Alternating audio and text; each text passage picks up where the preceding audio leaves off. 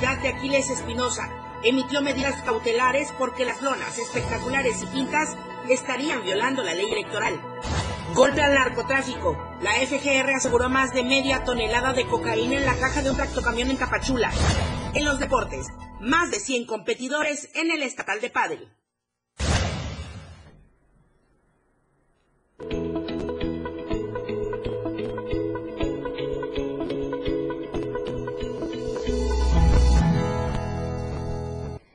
Muy buenos días, bienvenidos a la información. Estamos en AM Diario, arrancando en punto de las 8 de la mañana a través de 97.7 y del 103.7 de FM, la radio del diario.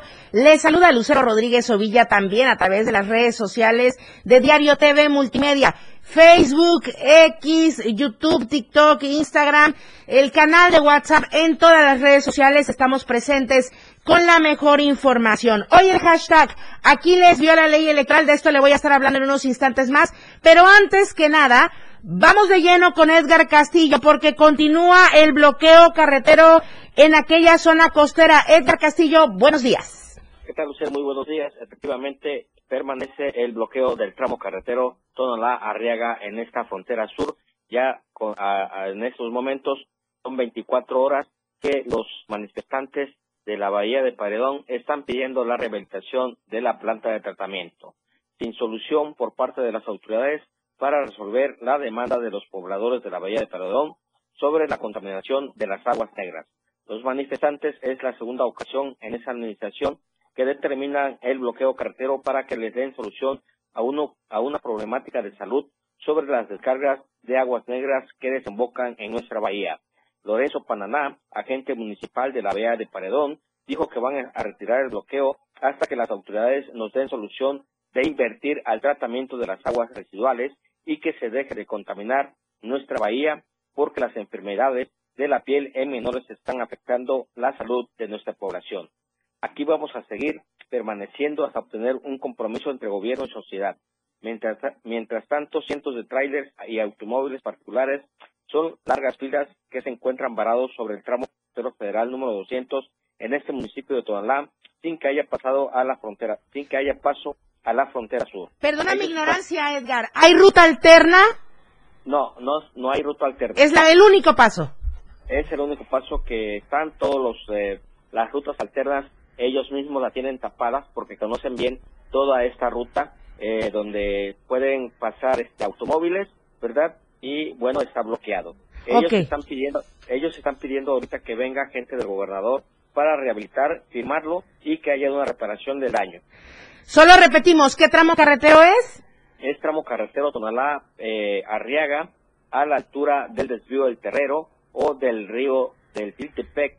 En ambos sentidos en ambos sentidos, en ambos sentidos, Lucero, no hay paso y bueno, no, no hay, únicamente están dejando pasar a personas eh, en ambulancias o que vengan enfermas. Muy bien. Gracias, Edgar Castillo. Muy buenos días. Estaremos revisando este caso, por supuesto, en el transcurso del día. Y usted, si tiene algún comentario de vías que estén obstaculizadas, carreteras en su ciudad desde donde nos sigue, pues también háganos el comentario durante la transmisión. Y justamente, hablando de ello, la pregunta del día de hoy, ¿qué opina del uso obligatorio de los cubrebocas? Por lo pronto en las escuelas, ya hasta en redes sociales, algunos han comentado que van a clases de vía eh, remota, a clases en línea, porque sí, los casos por COVID-19 están en incremento. Justamente las temperaturas. El clima en Diario TV Multimedia. Tuxtla Gutiérrez podríamos alcanzar la máxima de 21 grados y la mínima de 13 grados. San Cristóbal 18 grados la máxima, 7 grados la mínima. Comitán 23 grados como máxima, 11 grados como mínima. Tapachula 34 grados como máxima, 23 grados como mínima. Palenque 22 grados como máxima, 17 grados como mínima. Y yo le decía que justo por eso vamos con las temperaturas porque los cambios bruscos están a la orden del día y con ello las enfermedades respiratorias y también con ello le decía el uso del cubrebocas. Voy con Ainer González.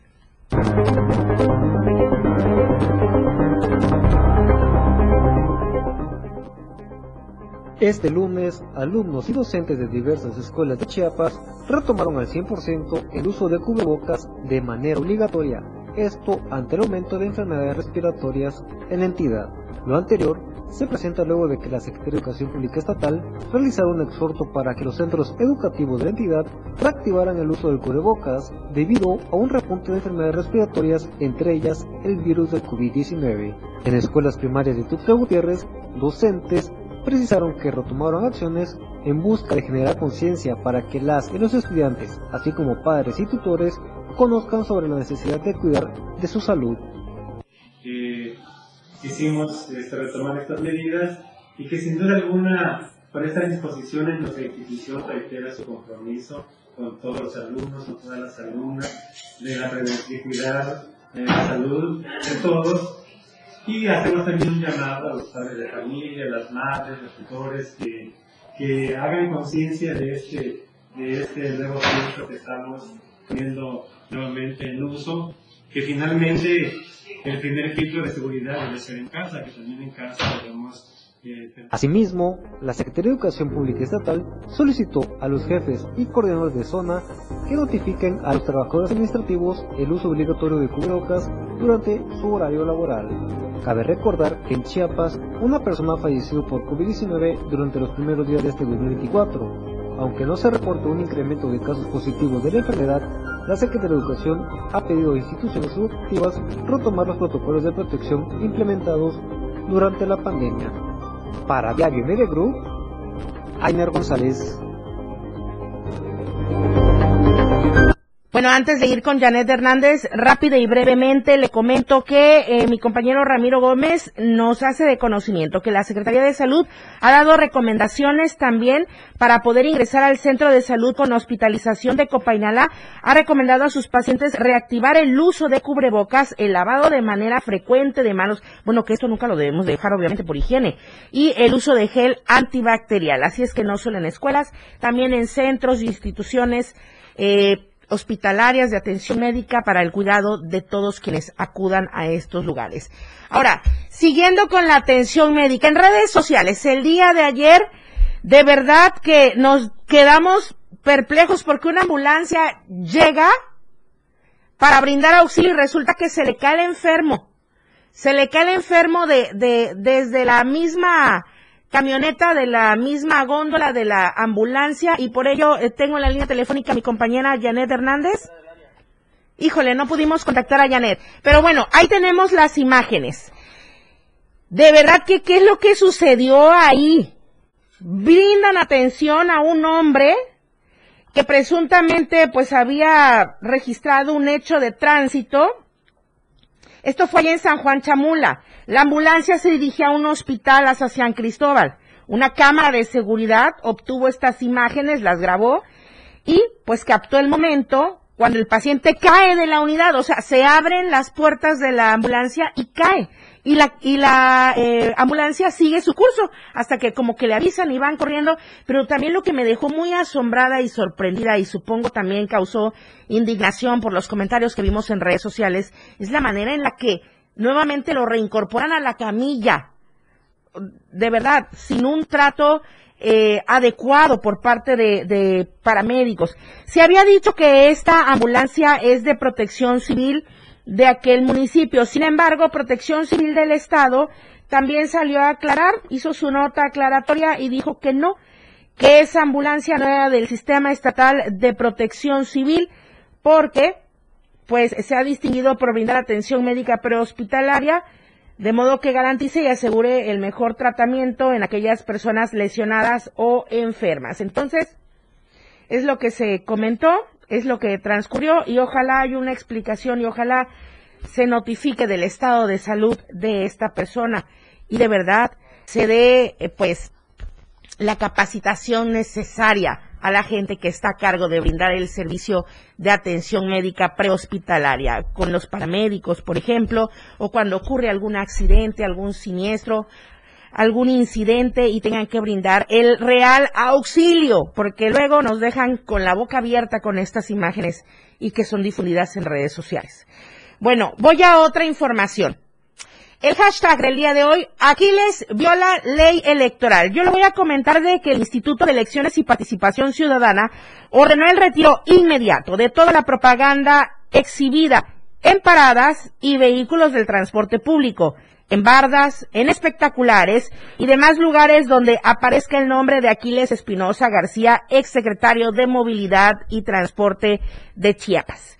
Así lo resolvió el pasado 22 de enero la Comisión Permanente de Quejas y Denuncias del Instituto de Elecciones y Participación Ciudadana, tras iniciar un proceso ordinario sancionador de oficio en el que advierte la existencia de publicidad en Tuxtla Gutiérrez que pudiera incurrir en promoción personalizada, actos anticipados de precampaña y campaña y violación a los lineamientos para regular los actos actividades y propaganda realizados en los procesos políticos. El exsecretario, ojo aquí, tiene un plazo de 48 horas a partir de ayer lunes para cumplir con las medidas cautelares, mismo que concluye el próximo miércoles 31 de enero, pero si no lo hiciera, es el ayuntamiento de Tuxtla Gutiérrez el responsable de apoyar a la autoridad electoral para bajar la publicidad.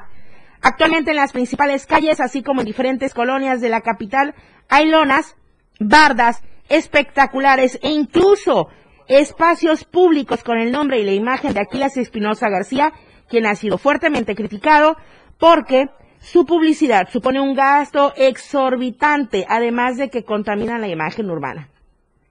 Así está el resolutivo. Entonces, desde ayer lunes, corren las 48 horas para que pueda atender esta medida cautelar Aquiles Espinosa.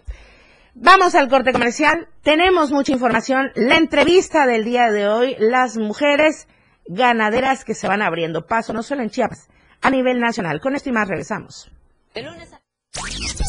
AM Diario, Lucero Rodríguez. En un momento, estamos de regreso. El estilo de música a tu medida. 70, 80, 90 y más. Tu radio, la radio del diario, contigo a todos lados. 977. Las 8 con 13 minutos. Los gobiernos de Acción Nacional tienen algo en común. Generan resultados positivos. En Aguascalientes impulsa el trabajo y rompe suma récord en empleo formal. Guanajuato rescató las estancias infantiles. Querétaro ha invertido como nunca en obra pública. Chihuahua lleva atención médica y medicamento a todo el estado. Yucatán, según el Coneval, ha reducido la pobreza. Y con un Congreso de Acción, el cambio positivo es posible para todo México. Con cada latido, las mentiras tiemblan. Con cada latido se acerca más la verdad. Con cada latido, los rencorosos tiemblan. Con cada latido, la incompetencia se va. Porque otro México es posible. Con seguridad, sin divisiones, con igualdad. Con cada latido, nos acercamos más a la victoria. Porque somos millones los que queremos para México un gobierno de verdad. PRD.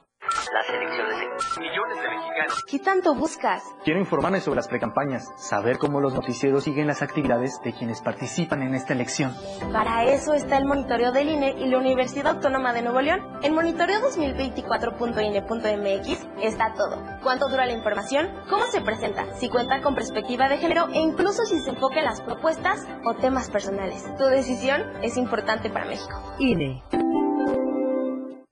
El Tribunal Electoral defiende tu lugar en la democracia. Gracias a sus decisiones, hoy nuestro Congreso es el más plural de la historia, al garantizar la representación de integrantes de las comunidades indígenas, LGBTTIQ+, y afromexicana. También a que las y los mexicanos migrantes residentes en el extranjero y las personas con discapacidad tengan representación política en la Cámara de Diputados. Un tribunal de derechos a favor de los grupos históricamente discriminados. Tribunal Electoral, protege tu voto, defiende tu elección.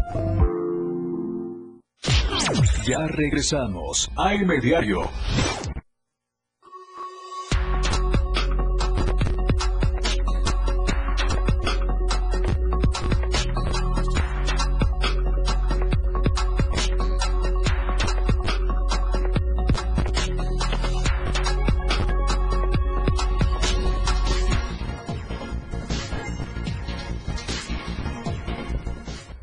Usted ya sabe que en AM Diario siempre el espacio está abierto para todo quien guste venir y comentarnos no solamente algún caso eh, pues difícil, también los casos de éxito. Y para mí es un gran honor y un gusto recibir el día de hoy en la cabina del 97.7 a Roxana Ruiz López, secretaria nacional de la Asociación de Mujeres Ganaderas de México. Las mujeres siempre ganando. Roxana, bienvenida, muy buenos días. Muchas gracias, buenos días, buenos días a todos.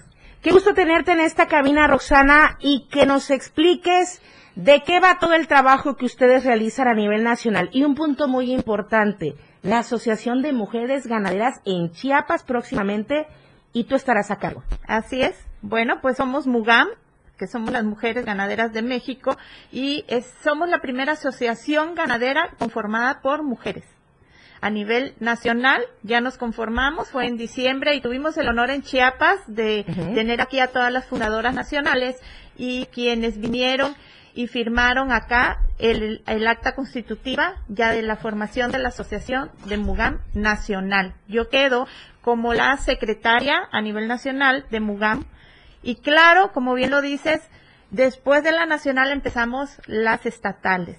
Dentro de las estatales, ya muy pronto van a escuchar en el mes de febrero, si Dios así lo permite, que nos vamos a conformar en Chiapas las mujeres ganaderas. O sea, ya pasado mañana, ¿no? En algunos días, ya en febrero. Así es. Oye, Roxana, el trabajo importante para posicionar al estado de Chiapas en la ganadería que tú realizas, sobre todo porque eres la secretaria nacional de MUGAM. Fíjate, yo vengo de familia ganadera y es una pasión que se trae. Así que para mí, cuando escuchamos este tema de las mujeres ganaderas, obviamente dije, vamos a visibilizar a todas las mujeres ganaderas a nivel nacional y sobre todo en Chiapas, ¿no? Ese es uno de nuestros objetivos. Visibilizar, vincular y ayudar a todas las mujeres que estamos en este ramo ganadero. Y quiero aclararte algo, porque decimos ganadero y rápidamente nos vamos a que nada más hombres, exacto, y que nada más es ganado. Entonces, no, acá entramos las que crían borregos, cabras, aves, puercos, todo lo relacionado al campo, estamos todas las mujeres y somos el factor importante para eh, todo lo que es lo alimentario en la agricultura y la ganadería. Oye, y el trabajo, por supuesto, que se realiza para visibilizar todo esto que ustedes realizan desde el campo, ¿ha sido difícil el trayecto, Rosana? Bastante, bastante, porque recuerda que estamos en una cultura donde todavía creemos que la mujer es para que esté adentro de la casa. Y realmente habemos muchísimas mujeres que estamos trabajando, que estamos en las labores del campo y sobre todo con el éxodo que estamos viviendo en el campo de que los varones están migrando a, otros países, a otros estados para trabajar y quienes están quedando al frente son las mujeres. Eso es muy importante lo que acabas de comentar. Las mujeres tomando las riendas de lo que deben realizar con las labores del campo. Que por cierto, em, ha sido difícil llevar los apoyos hacia el campo en estos momentos, en estos últimos años, Roxana. Sí, muy difícil porque los apoyos que teníamos se nos fueron quitados. Entonces, sí estamos ahora sí que batallando mucho para que realmente vuelvan a ver esos apoyos, vuelvan a ver esos recursos que realmente necesitamos todas las personas que trabajamos en el campo. Oye, Roxana, por cierto, hablando de eso, la invitación para todas las mujeres ganaderas para todas las mujeres que se dedican a la labor del campo para que se acerquen con ustedes. Están afiliándose, supongo, están creciendo poco a poco y en febrero ya es oficial. Es correcto. Eh, yo las invité a que se sumen. yo les voy a dejar mi número de teléfono. O tus redes sociales o de la asociación también, podrías comentarlas. En las redes sociales estoy como Roxana Ruiz López y de la asociación es MUGAM, Mujeres Ganaderas de México. Así tal cual nos van a encontrar. Y ahí nos pueden, este, pues, hablar, mandar un mensajito, porque hoy por la situación en la que estamos viviendo, sí, eh, pedimos la seguridad, ¿no? Por supuesto. Que nos manden un mensaje, ¿no? Antes a veces de una llamada. Claro. Eh, sobre todo agremiadas de qué puntos de, la entidad, pero obviamente de cualquier lugar, ¿no? Pero de todo Chiapas, por favor, y estamos trabajando en todo el territorio nacional. Obviamente ya estamos con líderes de varios estados, ya se están, se acaba de conformar Chihuahua, en enero se conformó Chihuahua, entonces queremos ser la segunda posición que vamos Chiapas este, para conformarnos. ¿Y los trabajos inmediatos que vas a realizar junto con tu equipo de trabajo? Mira, en marzo va a haber eh, la feria que se realiza en Tapachula. Vamos a tener ahí un foro para las mujeres ganaderas, así que por favor les pediría que asistan, que estén con nosotros para que empiecen a saber más qué estamos haciendo en Mugan, qué es lo que vamos a empezar a realizar con ustedes y sobre todo vamos a ayudar a las mujeres a que aprendan más, a que aprendamos juntas más cómo trabajar mejor el campo. Perfecto. Que esto también es para las mujeres. Ojo y atención. Muchísimas gracias, Roxana Ruiz López. Te agradecemos muchísimo por compartirnos y, por supuesto, para hacer toda la invitación para las mujeres ganaderas del estado de Chiapas. Y quedamos abiertos con toda la información que vayan generando. Muchas gracias. Bonito día. Gracias, igualmente. Ahora seguimos con más información desde Hola Tapachula. También te saludo con mucho gusto a ti, Valeria Córdoba.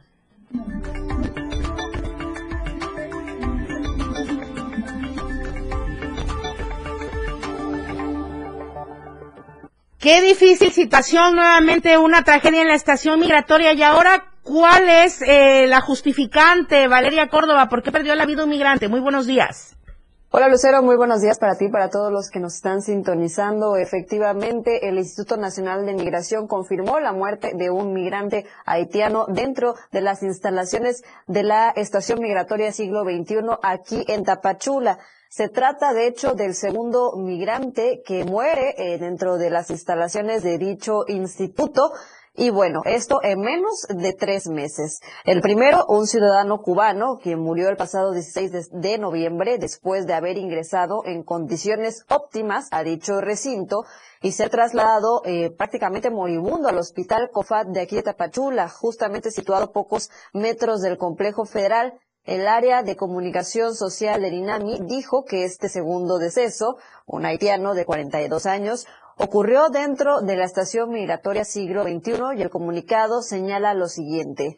El sábado 27 de enero, a las 22.28 horas, durante un recorrido de inspección que realizaban agentes federales de inmigración, se percataron que el ciudadano extranjero no respondía a los llamados que se le hacían, por lo que de inmediato se solicitó al médico en turno revisar su condición de salud y al no detectar signos vitales se dio paso al procedimiento de reanimación cardiopulmonar, a lo cual ya no reaccionó.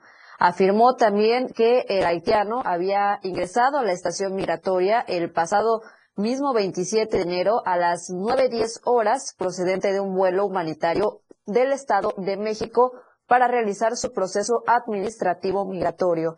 García Villagrán, defensor de los derechos humanos, exigió a las autoridades migratorias que se investigue a fondo las dos muertes de los migrantes, dado que no se han esclarecido las denuncias por maltrato al interior de la sede del INAMI y cabe mencionar que eh, el Instituto Nacional de Migración únicamente se pronunció después de que ya se había dado la noticia en redes sociales justamente por el mismo activista eh, Luis García Villagrán. Hasta el momento no se ha emitido más información acerca de esto y no se ha eh, esclarecido bien cuáles fueron las causas de muerte de este migrante haitiano. Y justamente por esta situación, la FGE pues ya inició una carpeta de investigación por la muerte de este haitiano. La Fiscalía de Inmigrantes informó que tuvo eh, de conocimiento el fallecimiento del migrante haitiano que respondiera en vida al nombre de Jean N., a través del reporte de la directora de la Estación Migratoria Siglo XXI, quien detalló que el reporte médico de dicha institución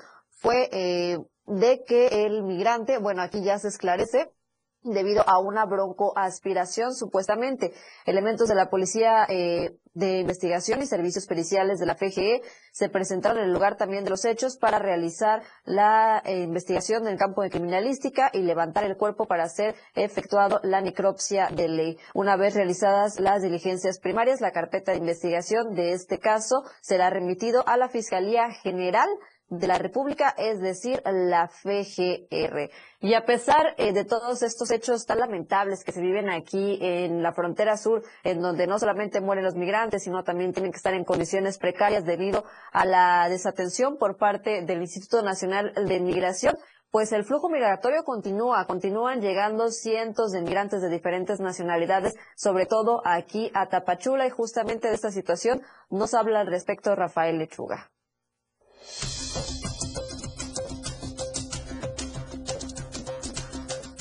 En la frontera sur de Chiapas arribaron cientos de migrantes, la mayoría provenientes de Honduras, que buscan el sueño americano y avanzar hacia los Estados Unidos.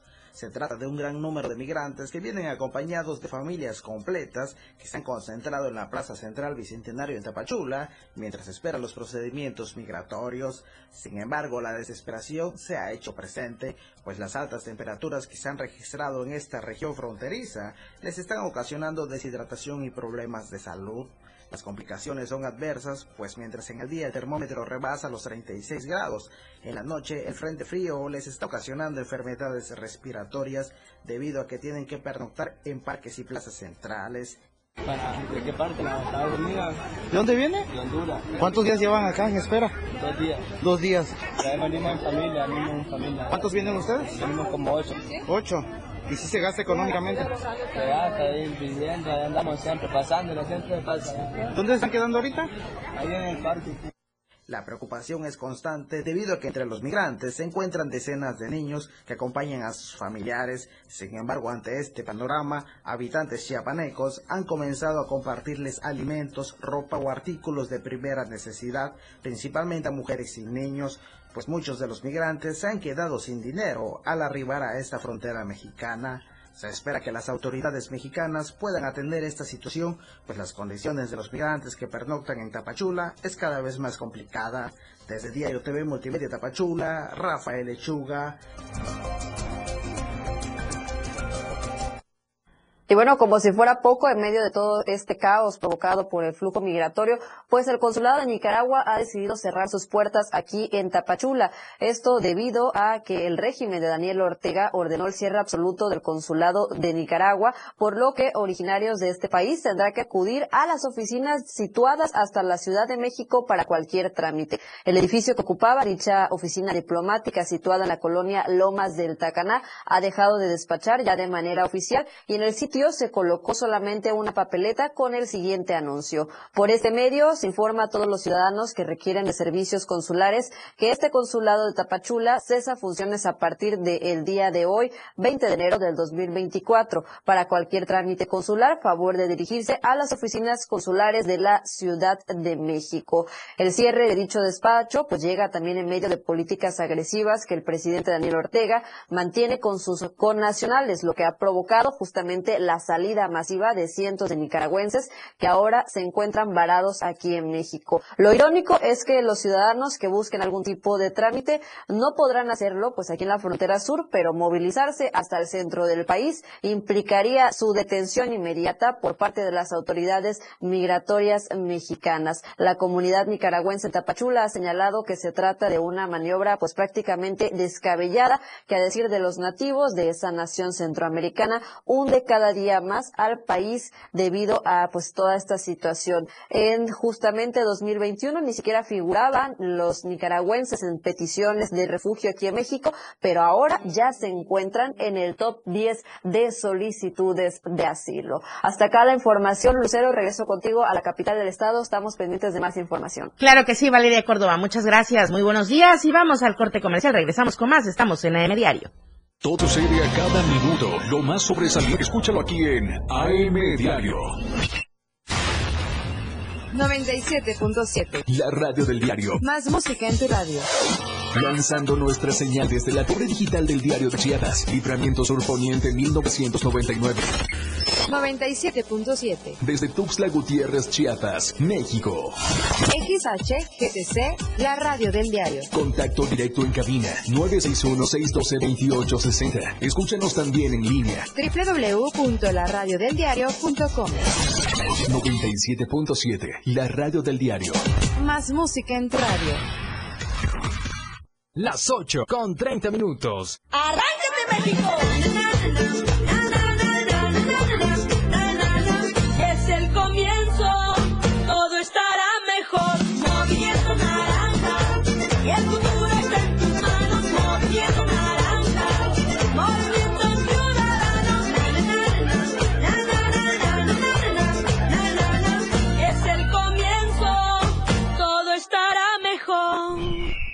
Movimiento Ciudadano.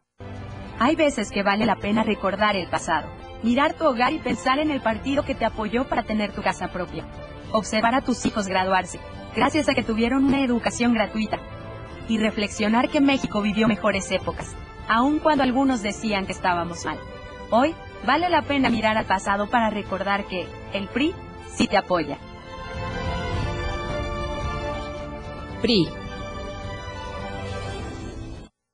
Este domingo no pueden perderse la hora nacional, de verdad. En serio no, tendremos con nosotros a la poderosa banda San Juan, quienes nos platicarán un poco sobre su trayectoria. Tenemos un reportaje especial sobre las utopías en Iztapalapa, que son proyectos públicos donde la comunidad puede participar en actividades culturales y deportivas. Todo esto y muchas más sorpresas solo aquí en la hora nacional. Sus amigos de Aurora y Cha los esperamos. Nos escuchamos este domingo a las 10 de la noche. Una producción de RTC de la Secretaría de Gobernación. Gobierno de México. En la Cámara de Diputados, imaginamos un mundo donde el progreso y la naturaleza caminan juntos. Esa visión es ahora una realidad. Con las reformas a la Ley de Caminos, Puentes y Autotransporte Federal, se contempla la implantación de pasos de fauna silvestre en carreteras y autopistas. Así, cada camino será un paso hacia la conservación de los ecosistemas. Porque México eres tú. Legislamos para todas y todos. Cámara de Diputados, Legislatura de la Paridad, la Inclusión y la Diversidad. Ella ya está preparada para informarte en AM Diario. Continuamos. Estamos de vuelta en AM Diario, la información deportiva en esta mañana de martes. Jorge Mazariegos, muy buenos días. La escena global del deporte con Jorge Mazariegos. Qué gusto saludarlos, bienvenidos a la información deportiva. Vamos a platicar de la lucha de brazos, mejor conocido como las vencidas, porque estuvo este pasado fin de semana la Copa Chiapas de esta especialidad, lo hicieron al, lado poniente de Tuxtla Gutiérrez, en un ya famoso y conocido hotel de Tuxtla, en donde fueron 70 los participantes que se congregaron en este certamen. Diversos eh, municipios de Chiapas, diversos estados de la República estuvieron presentes en este certamen que dejó pues un buen sabor de boca como eh, con la participación de estos competidores. Luego de las actividades, pues se dio el reconocimiento para Héctor Manuel Mendoza con el brazo derecho y Alexis el ruso Latep con el brazo izquierdo, que fueron las dos eh, categorías o las dos divisiones que tuvieron para esta actividad. Ahí vemos parte de lo que se llevó a cabo allá en eh, el lado poniente de Tuxtla Gutiérrez. Estuvieron competidores de Quintana Roo, hubieron del Estado y la Ciudad de México, de Yucatán, de Jalisco, de Veracruz, de Nuevo León, de Baja California y por supuesto los anfitriones Chiapas que tuvo a distintos representantes como Tapachula, como San Cristóbal, como Cozucuautla, Tuxtla Gutiérrez con los distintos clubes que han estado, Eduardo Figueroa, presidente de la Asociación de Lucha de Brazos y también que formó parte de eh, los jueces de esta ocasión, pues bueno, declararon con total éxito este evento. Se abrió por primera ocasión la categoría juniors que englobaba a menores de 19 años y se tuvo también una muy muy buena respuesta dentro de este certamen. ¿Cómo fueron eh, definiendo a los campeones? Pues bueno, ya les decía, Alexis Russo Latep es quien se coronó como el mejor dentro de los 80, menos 80 kilogramos del eh, brazo izquierdo. Seguido estuvo también de Felipe Cid, que quedó con el primer lugar en los menos 80 kilogramos de la categoría Master. Estuvo Héctor Manuel Mendoza en los menos 100 kilogramos senior como el campeón en el brazo derecho. Ganadores también estuvieron José González en los demás 100 kilogramos que estuvieron en esta competencia. Se han eh, consumado ya 15 años de los trabajos de esta asociación con esta Copa Chiapas de eh, vencidas que, insisto, este 2024 no desentonó y también dio una gran muestra de la aceptación y el crecimiento que ha tenido este certamen aquí en el estado de Chiapas. Enhorabuena para todos los competidores, participantes, ganadores, organizadores también de esta Copa Chiapas que celebraron en Tuxtla Gutiérrez. Tuxtla Gutiérrez fue precisamente eh, pues sede de eventos muy importantes, como ya lo mencionamos con la eh, Copa Chiapas, pero también estuvo el mismo fin de semana las actividades del primer torneo estatal de pádel aquí en eh, Tuxtla Gutiérrez, fue en Willis Padel Club, las instalaciones sedes para eh, dar eh, paso a más de 100 jugadores en las distintas categorías que estuvieron activas en este torneo. Todo avalado por la Federación Mexicana de Pádel, respaldado por la asociación y por supuesto todo el comité organizador que tuvo a bien recibir a más del centenar de competidores. Ahí estuvieron, vean, estos eh, jóvenes padelistas que regresaron eh, a finales del 2023 con buenos resultados del Panamericano de la especialidad. Estuvo también el aspirante de la coordinación de Tuxtla Gutiérrez, eh, Ángel eh, Torres, felicitando y exhortando a seguir apostando por el pádel para estos jóvenes chiapanecos que dejaron lo mejor allá en eh, Acapulco Guerrero. Araceli Córdoba fue la mejor ubicada en semifinales en la segunda eh, fuerza. Emilio Franco también que estuvo ahí en, en las actividades. Mario Franco y Emilio este Robles que fueron los que estuvieron activos también allá en el Panamericano. En lo que fue este torneo estatal, se dio paso a que distintos competidores tuvieran oportunidad de hacer un buen eh, juego en lo que refirió a este torneo. José Pablo Castañeda y Manuel Ocampo fueron los ganadores del abierto de este estatal. Se continuó con las categorías como la primera fuerza de Julio César Vázquez y David Mejenes como los mejores de este certamen que se celebró acá en Tuxtla Gutiérrez. Después nos trasladamos a la quinta fuerza que también tuvo muy buenos partidos, dejando como los eh, ganadores de este evento a, Carvic Telles y Mario Alberto González en el primer lugar de esta competencia. Hablando un poco más de los juveniles, Sebastián Zambrano y Emilio Franco fueron los ganadores de la sub-18. En la 16, eh, en la categoría sub-16, Leonardo Betancourt y Uriel Alcalá fueron los que ocuparon el podio de vencedores. Ya dentro del Open mixto, 35 mayores, Miguel Ángel Reyes y Claudia Galicia fueron los que se llevaron los honores en este certamen. En la 35 y mayores, los ganadores de esta competencia fueron Germán Kohler y José Raúl Crocker, que estuvieron en competencias finales durante el fin de semana. Así que de esta forma, este torneo estatal logró cumplir con la edición de este 2024, siendo el primer evento que se abrió en este año para el pádel.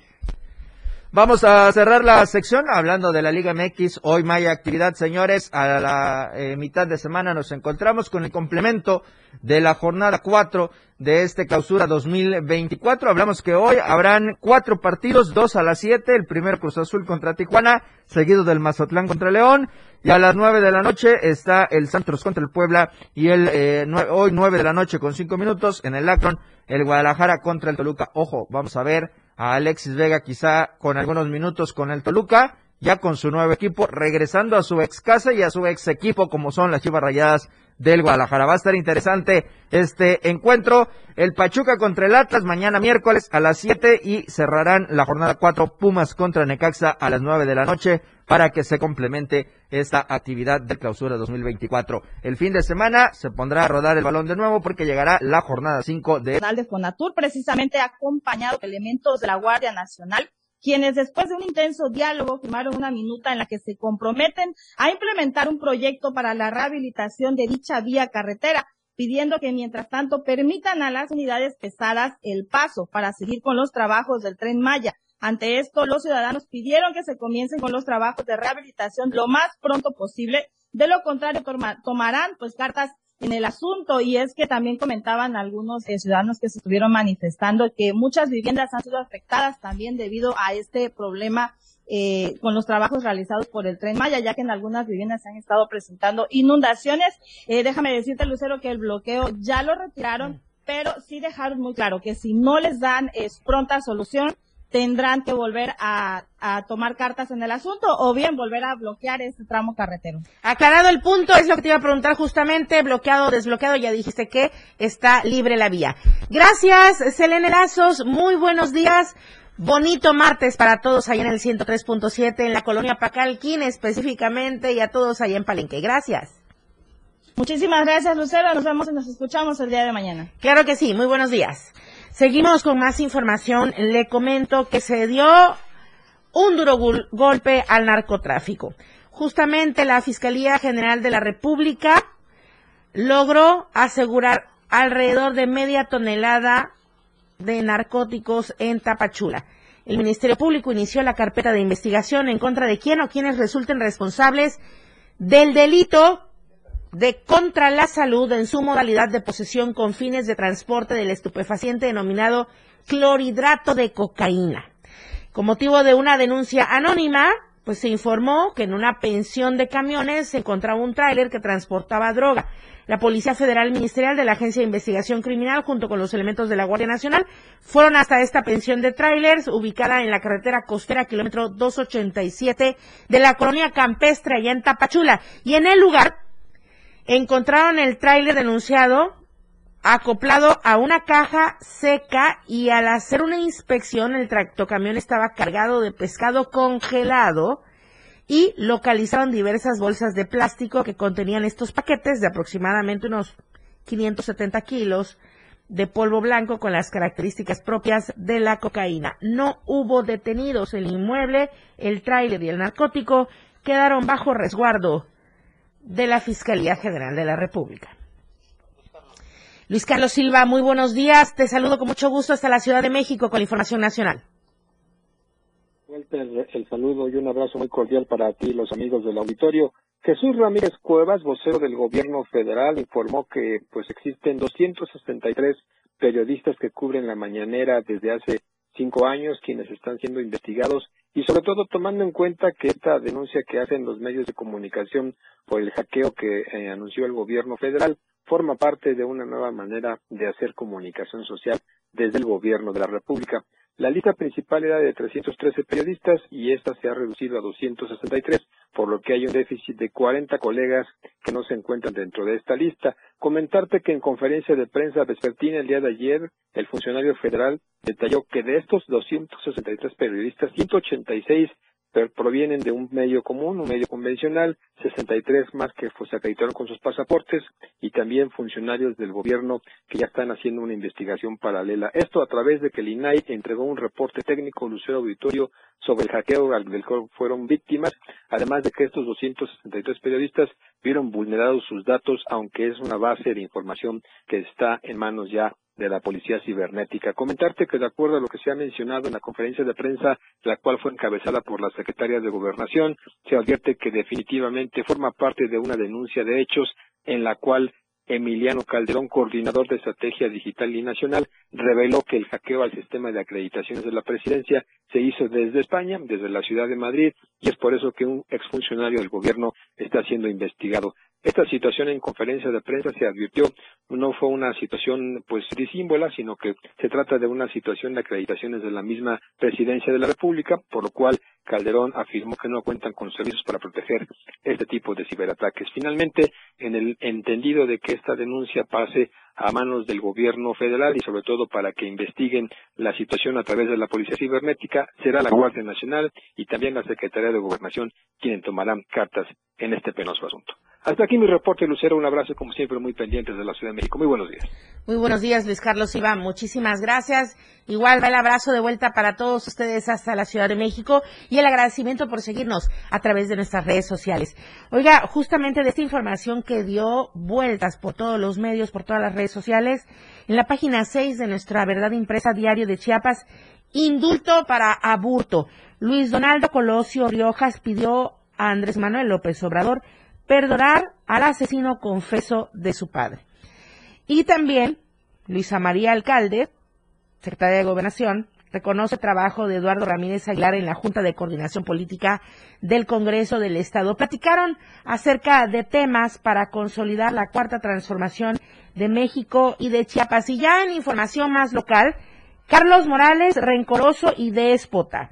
Alcalde les hizo el desaire a locatarios del Pascasio Gamboa, este mercado tan emblemático, tradicional en el centro de nuestro Tuxtla Gutiérrez. Hace cinco años prometió no poner un pie en este mercado y lo ha cumplido. Híjole, es lo que comentan los locatarios. De esto y más hay información en esta verdad impresa. Mientras tanto, ya lo dejé también con la información más relevante a través de la radio del diario del 97.7, operado por Manolo Vázquez aquí en Tuxtla, por Adrián Jiménez allá en Palenque y en, los, en las redes sociales a través de Diario TV Multimedia por Charlie Solis. Daniel Martínez está en la asistencia de producción. Yo soy Lucero Rodríguez Ovilla y le agradezco mucho siempre a mis compañeros de deportes, Jorge Mazariegos y Lalo Solís, por presentar su sección en este espacio informativo. Gracias, muy buenos días. Oportuna y objetiva en AM Diario. La información de todo lo que acontece a cada momento en Chiapas, México y el mundo. Te lo informa Lucero Rodríguez. De lunes a viernes de 8 a 9 de la mañana. Escúchanos en nuestra próxima emisión por esta frecuencia. 97.7 FM, la radio del diario. Fundación Toledo es una organización enfocada en la educación. Desde nuestra fundación hemos realizado varios proyectos para poder llevar a cabo nuestro objetivo principal, apoyar la educación en Chiapas, especialmente en las zonas rurales marginadas. A pesar de ser una organización joven, somos apasionados de lo que hacemos y entendemos que la educación juega un papel importantísimo en las personas, ya que ésta se ve reflejada en el desarrollo de su país. Para conocer más de nosotros, visita nuestras redes sociales en Facebook e Instagram como Fundación Toledo y nuestra página web en www.fundaciontoledo.org.